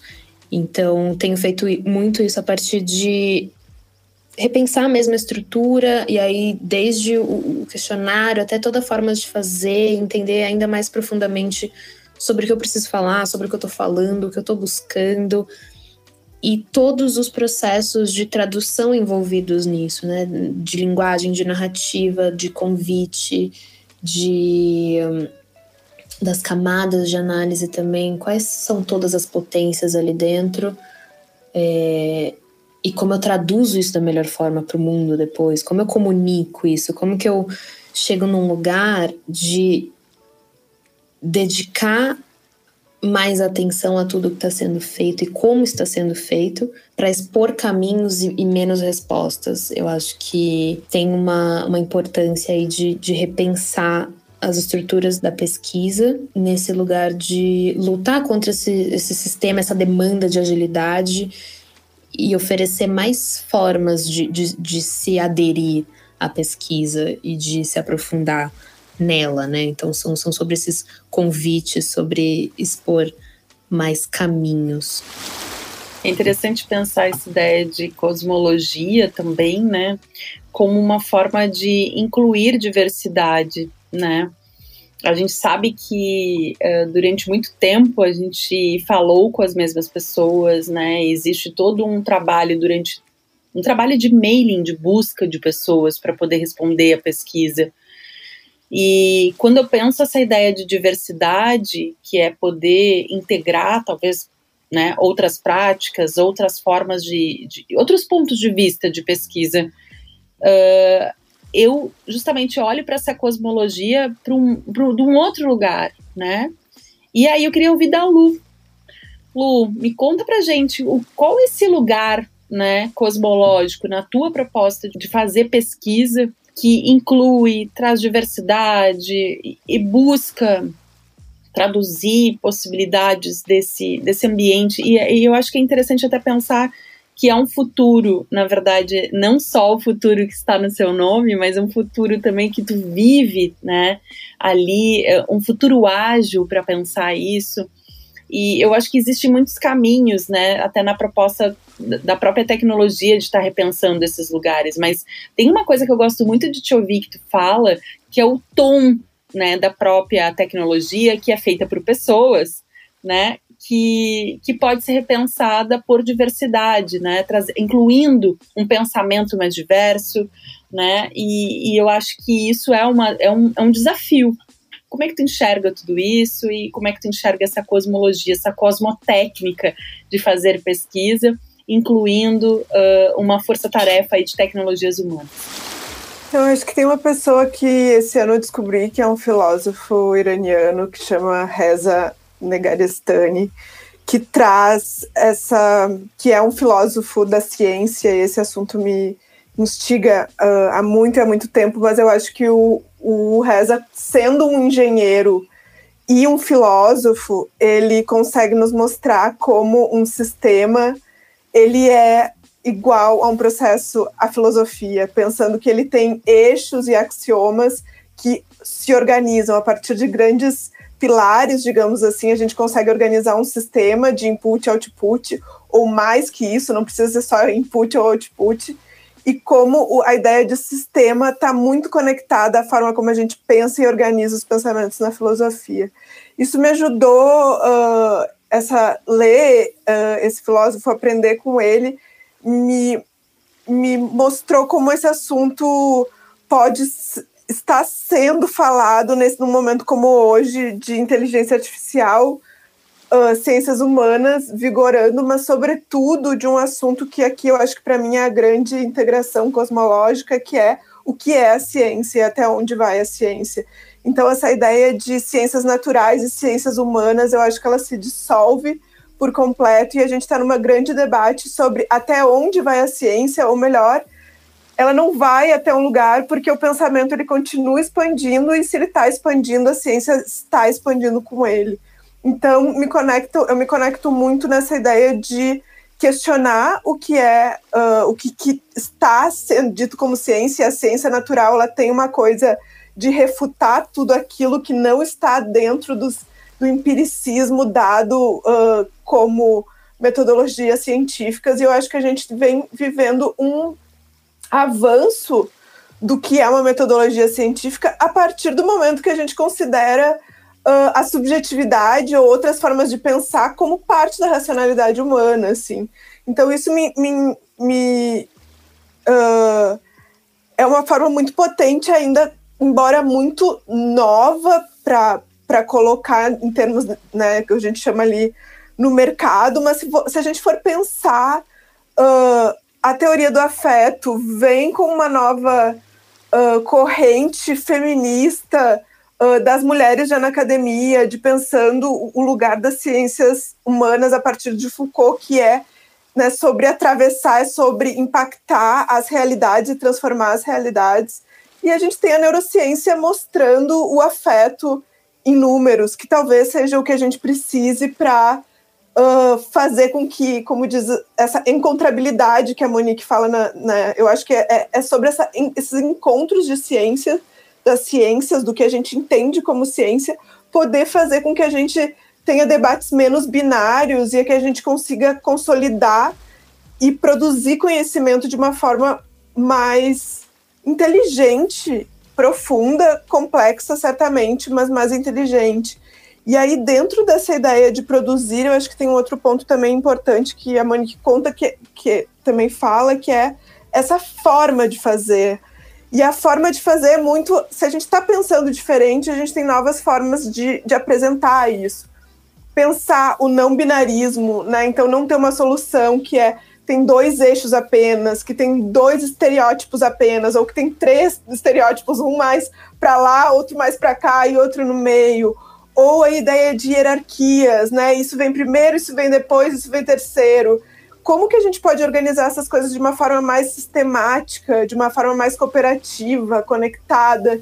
Então isso nos faz questionar os frameworks que a gente tem que acabam sendo, assim, no, no final do dia, tabelas e é, é isso, é aquilo, se não é isso, é aquilo, ou é uma matriz. Então, como que a gente pode pensar essas, essas, esses frameworks, esses modelos de organizar o pensamento de uma forma com que eles uh, ultrapassem uh, essa ideia tão cartesiana de uh, direita-esquerda, essa é o problema, essa é a solução, então, pode ter um problema, diversas soluções, podemos ter diversos problemas e diversas soluções que acatam os diversos problemas. Claro que isso é algo que a gente tem que evoluir, mas pensando nessa que a multidisciplinaridade e o encontro da ciência é, é algo que está que tá mais claro, inclusive pela ciência de dados, pelos dados e pela neurociência mesmo, é algo que parece muito mais possível mostrar que que não existe a verdade, que existem as verdades. Assim. Tu sabe que tu falando isso me vem a ideia, quando tu fala desse processo do filósofo, desse reza, me vem a ideia de formular perguntas, né? Trazer mais perguntas do que respostas. Isso na academia a gente vem problematizando muito, assim, né? Como que a gente pode abrir esse problema?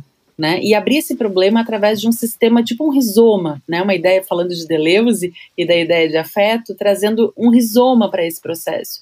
E aí uma forma que eu, eu acho que eu já falei em outros episódios, mas para reiterar, uma forma que eu encontrei talvez de fazer isso é trazer os, a, as soluções em três níveis, em três camadas, tipo o que eu posso resolver em seis meses, o que eu posso resolver em 12 meses e o que eu tenho que ficar no meu radar para 24 meses pensar em resolver, né?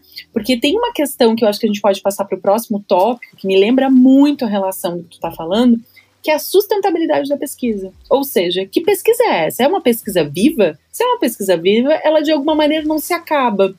E se ela não se acaba, há uma necessidade gigante da gente monitorar grandes temas, né? Monitorar grandes temas, acompanhar mercado, acompanhar mercado sim, é falar com pessoas, não discutir só através de mentes geniais. Né? Existem várias metodologias que procuram discutir isso de uma forma uh, surpreendente, mas eu acredito que falar com pessoas é matéria base né, para qualquer coisa. Então a gente não tem como uh, repensar o problema sem pensar o universo.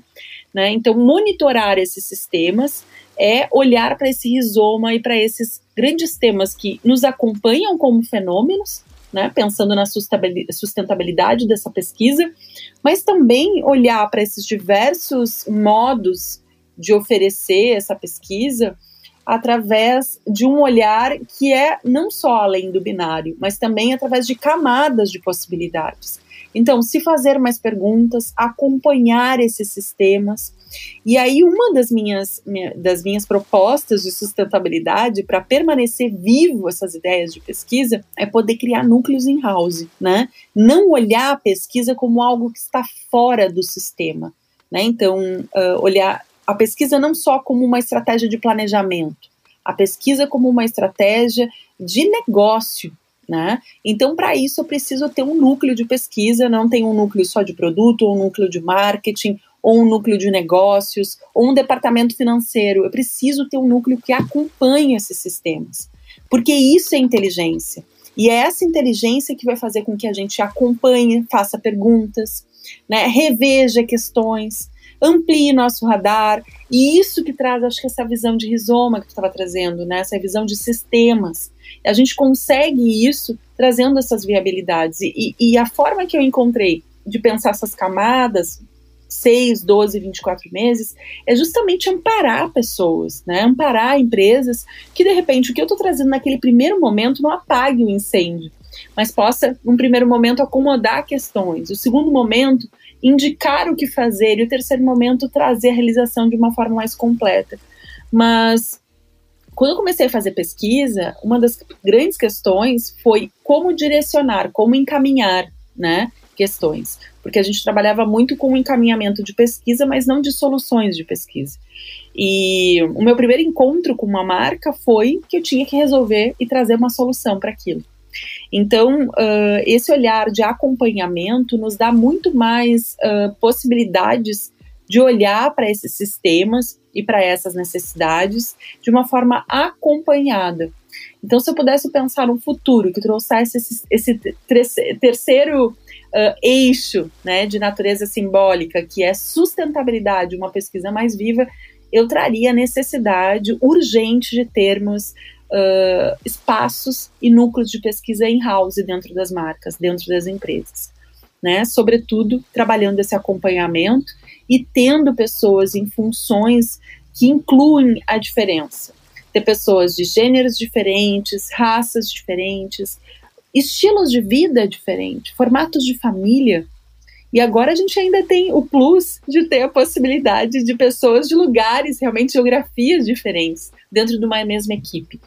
E isso é uma necessidade urgente para a gente incorporar, né, tanto para o mercado quanto a vinculação também da academia. Eu estou fazendo, por exemplo, Uh, o doutorado neste momento que está online, em função da gente estar tá ainda em pandemia e não está todo mundo vacinado. E eu tenho colegas do Rio de Janeiro, do Rio de Janeiro, colegas do Mato Grosso, de Goiânia, co colegas que estão no interior, colegas que estão no Nordeste. Isso dá uma riqueza para aquele movimento, para aquele encontro. Né, de saberes, as discussões são, são muito mais relevantes e, e dão conta de, de, de acomodar né, questões, eu acho que de perguntas, então as respostas elas vêm através de pontos de vista diferentes, e eu acho que, que fica muito mais assertivo a gente poder incluir pessoas, né, através dessa ideia de poder trazer essa, esses acompanhamentos e que sejam acompanhamentos de fato, né, vivos para esse nosso sistema de mercado. Bom, passo a bola então para Luísa falar sobre esse processo também, que eu sei que para ela essa ideia de sustentabilidade é algo é uma necessidade, né? E eu sei que ela gosta muito dessa ideia de antropologia da ciência. Então, trazer talvez a ideia de uma antropologia da ciência para uma ideia de maior vivacidade, maior sustentabilidade, como é que ela enxerga talvez isso e como ela encontra caminhos de poder pensar a sustentabilidade dentro da pesquisa. Uh, eu acho que essa metáfora da pesquisa viva ela é muito, muito boa aqui nesse, nesse tema, porque é sobre ultrapassar essa noção uh, de início, meio e fim da pesquisa. E, sobretudo, da gente entender a pesquisa sem ser a partir de um tempo linear, né, de início e fim, mas de um tempo circular, de algo que, né, não, não comece nem acaba. E aí, muito bem-vinda a metáfora do rizoma, de ser algo sistêmico e algo que a gente está conectando. Então, uh, eu acho que é muito esse lugar da gente não entender que a, a, a pesquisa ela termina o grande kickoff acontece no seu início e o grande momento é o, o reporte final. Claro que no reporte final, ou no momento, primeiro final dela, ou o grande o touch point dos primeiros aprendizados, isso se, como um rizoma, pode, ele cascateia para um produto, ele cascateia para uma estratégia que vai ser, vai virar para um produto, e a gente vê essas coisas sendo dentro da tecnologia mais rapidamente incorporadas, né? O saber da pesquisa ele tem que estar muito vinculado a como que isso vai impactar, vai transformar uh, um produto rapidamente. Mas como esse conhecimento ele vira uma forma de uh, não necessariamente virar uma nova hipótese para uma nova pesquisa. E aí eu acho que tem um tema que é essa, uh, que é um tema que já, a gente já fala muito, que é a gestão do conhecimento. E que é algo muito difícil. E eu acho que desde quando eu, desde que eu comecei a ser pesquisadora trabalhando em empresas, assim, como que a gente faz? Vamos taguear, vamos criar uma nomenclatura, vamos criar esse repositório, vamos como é que a gente acessa as pesquisas. Então, assim, é algo que a gente entende que a pesquisa não pode terminar quando ela acaba, mas como que a gente faz para deixar a pesquisa viva? E aí temos algumas plataformas, uh, né, Sheets, uh, tem grandes, uh, grandes empresas que ajudam a taguear e colocar um banco de dados de pesquisa, mas eu acredito que a gente ainda não chegou lá e acaba sendo uma frustração para a gente que está num ambiente onde muito se faz pesquisa e pouco se conecta os conhecimentos das pesquisas. Claro que isso pode se dar através dos pesquisadores. Eu acho que isso tem sido uma coisa que eu tenho aprendido, que é conectar os pesquisadores e os temas e conectar a partir de projetos. Então, assim, já tem esse projeto, tu já fez, então a gente conseguir se encontrar como pesquisadores dentro de uma instituição, seja o pessoal, o pessoal de marketing, de inovação, de pesquisa, como que a gente se encontra e conecta e trabalha menos em silos, porque no, no final das contas, para a pesquisa ser circular, ela demanda que a gente trabalhe em ciranda, né? E, e, e faça com que esse conhecimento gire. Mas aqui fica um pouco uh, o meu não saber, assim. Eu acho que tem tentativas e processos, mas eu acho que às vezes os processos são muito engessados e tem essa troca de conhecimento tem a ver muito com com as pessoas que estão liderando esses projetos e a forma como elas conceberam esse conhecimento. Então, tem uma troca aí que vai além das plataformas de organização de projetos, assim. Agora, te ouvindo, me veio uma questão. A sustentabilidade das pesquisas, eu trabalhei muito para esse tipo de, de, de, formato, que eu acho que é, deve ser um dever das pessoas repensar isso em todo o seu processo ali de ativação de pesquisa, que é olhar para pesquisas anteriores. Alguém quando pensa em comprar uma pesquisa, olha para o que já existe dentro da casa, do que já existe de saber, porque na academia, para a gente começar uma pesquisa, a gente tem que fazer um estudo, né, de pensar esse estudo, né, esse uh, esse momento né, de, de, de, estudo sobre esses saberes antes de começar qualquer coisa. Então a gente trabalha muito a sustentabilidade daquilo, desse estado da arte, né, que a gente chama, que é repensar esses saberes antes de começar qualquer coisa. Eu acho que uma das questões, falando também de sustentabilidade, te ouvindo, me vem isso. Como não atuar em repensar esses, esses conhecimentos internos de cada empresa para começar a pensar em qualquer pesquisa, né? E aí, lembrando disso, me vem a própria Monique, que a Monique trabalha para várias empresas também, se dedica a encontrar esses, esses saberes, e quais os desafios que ela, que ela encontra uh, pensando essa relação de tempo e esses movimentos todos relacionados à sustentabilidade, né? Porque o tempo, a dinâmica de tempo a gente vem discutindo desde o primeiro episódio como uma necessidade de tecnologia humana. Mas existe algum momento da pesquisa em que tu para e diz: tem alguma pesquisa anterior para dar uma olhada, para refletir sobre esses processos? Existe algum pedido para que tu olhe para as coisas, analise pesquisas anteriores para de repente reatualizá-las? Porque isso deveria ser uma necessidade, né? Inclusive em tempos em que a gente não está produzindo tanta pesquisa, mas criando possibilidades de olhar para aquilo que já temos, né? Que não deixa de ser sustentabilidade. Tenho me deparado com esse tipo de pedido de atualização, mas eu acho que tem um outro ponto também, que é uma reorganização do que foi feito, do que foi falado. Isso tem vindo muito, assim, tanto num dos grupos que eu participo de estudo, que é o Gaia, tem uma demanda muito grande pela, por uma reorganização da própria história da inteligência artificial, por exemplo, que foi uma coisa que foi sendo feita e não foi sendo pensada, não foi sendo organizada, ou e também por uma necessidade dessa organização a partir de outros referenciais. E aí acho que é o ponto que eu vou trazer, que é e a história da inteligência artificial no sul global, por exemplo? Quem contou essa história? Ninguém contou essa história, né? É, e aí é uma coisa que tem que eu tenho levantado e pensado muito, assim, de acho que talvez falte uma orientação mais comum também para a pesquisa, ou essa renovação também de uns pontos de referência e a potência que a pesquisa tem de ser pontos de referência, de buscar menos tendências, de ficar menos nesse lugar de de ativar mesmo, né, tendências e novos pensamentos e novas coisas, ou ser induzida sempre por esse lugar do, do pensamento da entrega ágil.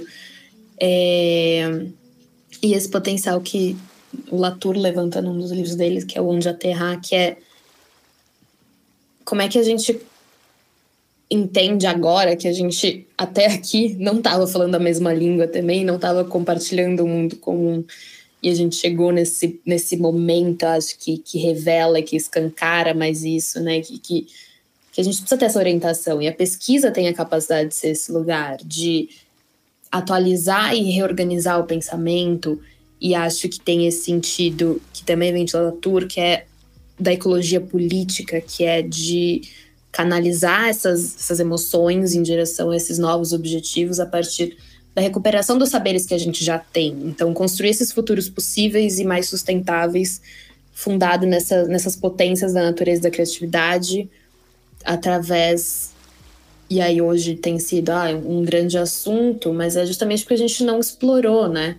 Ontem não teve espaço e, enfim, diversas relações de poder e a ecologia política repensa justamente isso. Repensar não, possibilitar a descolonização do saber na academia, no mercado, na arte, legitimar esses outros conhecimentos, assumir estruturalmente essa política da diferença. E aí tudo isso para mim são formas de ter a pesquisa como um aterramento dos saberes, de construir o um maior número de possibilidades de conhecimento e pertencimento isso alinhado ao vetor tempo e a esse vetor de potência de construção que a pesquisa tem, né? Enquanto eu organizava esse pensamento, eu estava ouvindo uma música que chama Yayama Semba, na voz de Maria Bethânia. E aí eu estava justamente pensando esses outros saberes e a, ter a pesquisa como ponto de referência de organização desse próprio lugar da orientação do pensamento. E aí, uma hora, eu prestei atenção na música, um pouco mais oficialmente, assim.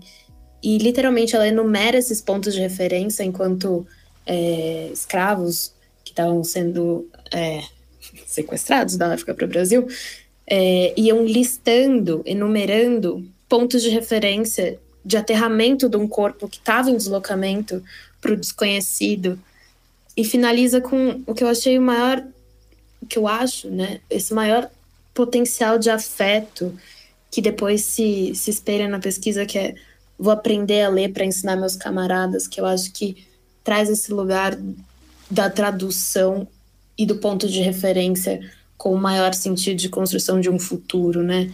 Você desloca pessoas que não têm nem a leitura como é, um grande valor ou uma prática, mas a resistência ela vem ali nessa reprogramação do pensamento e dessa construção de um ponto de, de referência de orientação coletivo.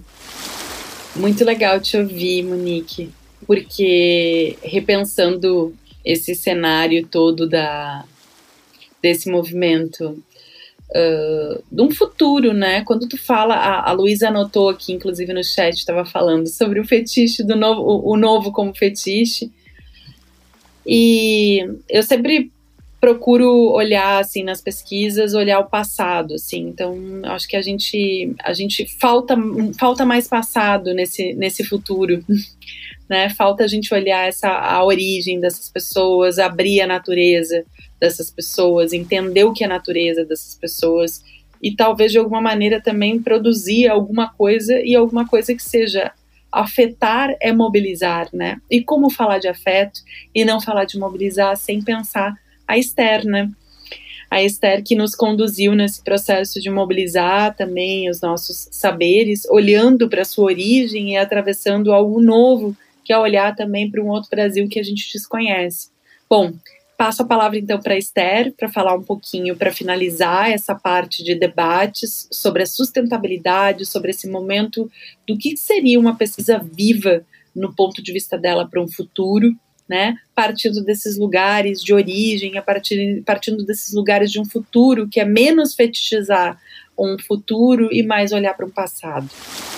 Falar de sustentabilidade para mim é no meio dessa loucura toda que a gente está tendo que lidar, né, com com o planeta, todas essas mudanças climáticas, mudanças sanitárias. É, falar de sustentabilidade para mim é falar da minha mãe, uma mulher amazônica rural, entrando na mata, abrindo caminho com terçado, colhendo as castanhas de andiroba, tirando óleo, plantando mandioca. É isso. Plantando pés de caju, plantando pés de urucu. É, é isso. É semear. E a minha mãe é, foi essa experiência e é essa experiência e essa referência do que eu posso falar sobre sustentabilidade. Então, acho que é a minha forma de definir, né? Até porque é um tema caro para mim, enquanto mulher amazônica, de pensar sobre isso. E o futuro que eu penso para falar de sustentabilidade é que a gente esteja atentas e, e valorizando mas esses saberes tradicionais, essas formas de fazer, essas formas de, de encarar o mundo, né? essas cosmologias que sustentam a vida na Terra e que vão sustentar a vida por muito tempo ainda. Então, sustentabilidade para mim é isso, sustentar. E são essas formas, esses conhecimentos que vão sustentar e que vão continuar sustentando, como sempre foi, as formas de existência na Amazônia e aqui no Brasil e no mundo.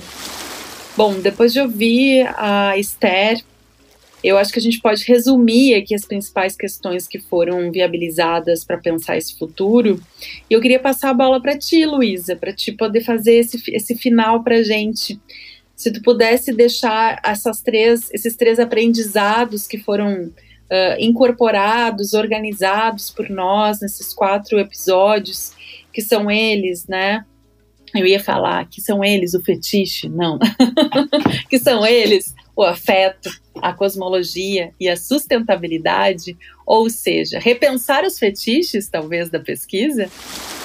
Eu acho que são repensar os fetiches da tecnologia humana, né? Hoje que a gente fala sobre coisas que tornam possíveis as humanidades dentro da nossa prática, que é o afeto e esse lugar da subjetividade, do atravessamento de todo um corpo na, na forma como a gente faz pesquisa, e aí os inúmeros desdobramentos que a gente trouxe aqui, essa cosmologia ou cosmologias que então são integrar essas formas de fazer e uh, ultrapassar esse modelo binário entre né, mercado, academia, ciência humana, ciências naturais. Uh, né, sou de humanas, uh, não sou de humanas, e ter esse encontro múltiplo que é faz parte da nossa condição como humanos, e a sustentabilidade que é um assunto que é humanidade. A gente está vivendo uma crise uh, climática, ecológica, microscópica, que nos coloca nesse lugar de se deparar com a necessidade de pensar como que a gente. de pensar, mais do que pensar, acho que é uma filosofia hoje. Quem acredita que a gente ainda pode salvar esse planeta para a humanidade e quem acha que não e está pensando na humanidade a partir de uma ideia, uma possibilidade extra, extraplanetária. Então aqui eu acho que a sustentabilidade vem vem ao encontro de como que a gente pode fazer pesquisa no nosso, no nosso tempo e a tônica da sustentabilidade é algo uh, inevitável. E, bom, para fechar é, essa, esse último episódio, vou, volto para ti, Carmencita, e tu diz aqui como que a gente apresenta os nossos companheiros aqui, e companheiras, companheiros, para dar essa visão e a gente embarcar aí nessa jangada do futuro. Então agradeço vocês, desbravadoras, por estar comigo dentro desse, desse manifesto, dentro desse, desse desenvolvimento de pensar essas tecnologias humanas, né, para além dos espaços, como bem comentou a Luísa, desse não lugar, refazendo esse não lugar para um lugar que seja um lugar de aprendizado, um, um lugar coerente, e que faça sentido para todos nós. Então, o que eu deixo é um agradecimento por todos esses momentos que a gente viveu aqui e que eu acho que pode sim potencializar, provocar e mobilizar outras pessoas, né? Talvez sacudir um pouco essa, essa sensação de mercado e esse momento de falta de esperança em que muito tempo a gente viveu durante quase esses dois anos também de pandemia. Eu queria agradecer também todo mundo que participou, incorporou uh, ao podcast, os nossos convidados. E muito obrigada por fazer parte e toparem aí participar desse, desse projeto. E queria agradecer cada uma de vocês por estar tá aqui, por compartilhar uh, tanta coisa assim com a gente. Tanta, acho que, sobretudo, além de todo o conhecimento que a gente tem, de compartilhar essa angústia, essa vontade, essa, esse incômodo e saber que a gente a gente vê que esse incômodo é, é, para além da gente, então a gente está fazendo aqui alguma coisa que, que é sustentável nesse sentido, assim, poder ajudar pesquisadores, pesquisadoras a, a poder trazer mais autenticidade para o trabalho, a poder evoluir a pesquisa a partir do século XXI e de uma forma radical mesmo, porque acho que a gente está num tempo onde radicalidades são importantes e no sentido mais afetuoso dessa palavra, né? Um, um afeto radical ao fazer, como que a gente pode fazer, como a gente pode influenciar, como a gente pode transformar e evoluir a humanidade, o que a gente conhece sobre a humanidade a partir da forma como a gente, das formas que a gente pode fazer pesquisa. Então, uh, foi uma, uma viagem muito boa e agradeço por essa disponibilidade, de verdade. Eu agradeço todos esses encontros. Acho que só reitera a minha paixão pela pesquisa como justamente a existência no encontro das diferenças. E muito obrigada toda pela companhia nesses domingos todos, a todos que nos ouvem e aprendem e espero que em breve troquem com a gente, nos ensinando também muito. E é isso, juntos nesse desbravamento, desbravação, não sei, construção, sobretudo, de um futuro muito mais gostoso possível. Finaliza pra gente, Esther, então, esse último episódio, episódio 4 da Desbravadoras, o futuro do fazer pesquisa.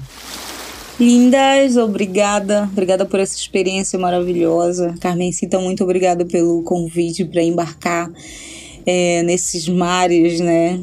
E uh, Monique e Luísa, obrigada por, por navegar juntas, né? Foi um prazer imenso. Estou super encantada com a pesquisa de vocês e muito contente também é, por poder apresentar os meus projetos, minha pesquisa, meus pontos de vista e meio a tanto contratempo, agradeço principalmente é, a paciência né, de, de vocês. É, como uma mulher em deslocamento que sou, que estou, que estou é, hoje aqui, amanhã ali, é, foi um, um desafio, mas eu é, espero que, que isso traga bons resultados e, e pra gente, tá bom? Um cheiro grande e obrigados a todos que é, nos, nos escutaram até aqui. Um beijo, gente.